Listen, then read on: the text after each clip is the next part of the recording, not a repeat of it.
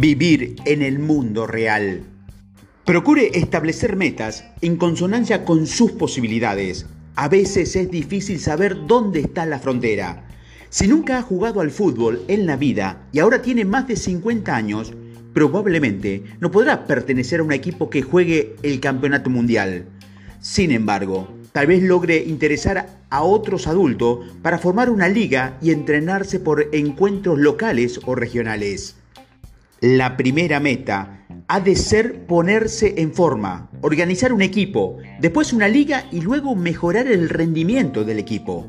Cada una de esas metas le llevará más lejos y cada una de ellas está a su alcance. No se necesita ser un héroe fantástico para hacer ciertas cosas como competir. Basta ser una persona ordinaria motivada para alcanzar metas que supongan un desafío. Establecer metas realistas es algo que Jenny Salerno, gerente general de Perrix, aprendió a temprana edad. Cuando Salerno era joven, solía acompañar a su padre a las carreras que mm, disputaban en los hipódromos, no para apostar, sino para vender productos sanitarios, veterinarios, a los dueños y entrenadores de caballo. Mi padre y yo solíamos tener metas diarias, semanales y mensuales. Cuenta Salerno. Las cumplimos una a una, lo que nos permitía mantener un ritmo sin saturarnos. Cada día sabíamos lo que debíamos conseguir. También nos ayudamos a organizar el día porque sabíamos cuánto tiempo teníamos y a quiénes deberíamos ver para alcanzar nuestras metas. Nos ayuda a centrarnos. A veces creo que la gente tiene una idea errónea respecto a establecer metas. En primer lugar, establecer demasiadas y en segundo lugar, muchas veces son metas poco realistas. Hay una gran diferencia entre ser poco realista y ser flexible. Para mantener metas realistas, debes saber que obtendrás pequeños triunfos parciales a lo largo del camino. Don Finks, del banco Citicorp, ha utilizado la misma filosofía en lo que él llama el plan del 1% de aumento. La idea del 1% procede de las carreras de maratón. Se pasó tres años corriendo con el pelotón. Luego decidió que quería llegar entre los tres primeros para escuchar su nombre anunciado por el altavoz, para recibir una medalla frente al público. Entrenó más duro que nunca y en su siguiente carrera llegó octavo.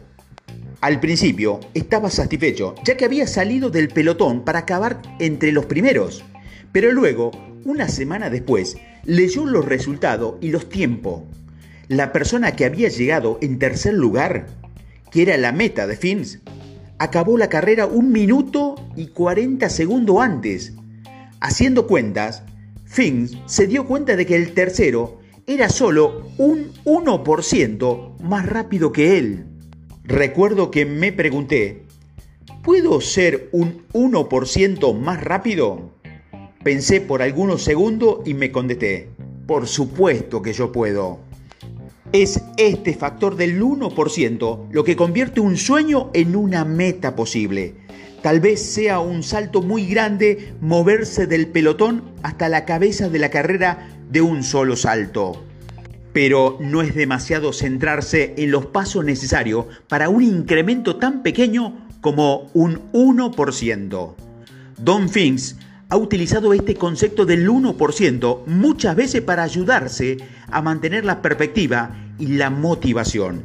Cada vez que encuentro una, un aumento del 1%, en ese momento y solo entonces me concentro en dónde podría conseguir el siguiente 1%. Decía, pregúntese ahora, ¿puede mejorar un 1% en su trabajo? ¿Puede ser 1% mejor padre o marido? ¿Puede ser 1% mejor persona? Si la respuesta es sí a cualquiera de estas preguntas, escríbalas en un papel que puede hacer para mejorar ese 1%. Luego escoja algunos de los puntos de la lista y comience a trabajar en ellos. Por otro lado, tal vez no esté muy seguro de alcanzar algunas metas que se propone. No puede convertirse en un atleta olímpico en un año. Eso no es posible, pero sí establecer meta que encaje con sus intereses, aunque piense que no podrá conseguirla. Cuando lo consiga, se sorprenderá del poder que brinda el simple hecho de fijarse metas y probablemente piense que ha llegado más lejos de lo que imaginaba que fuera posible.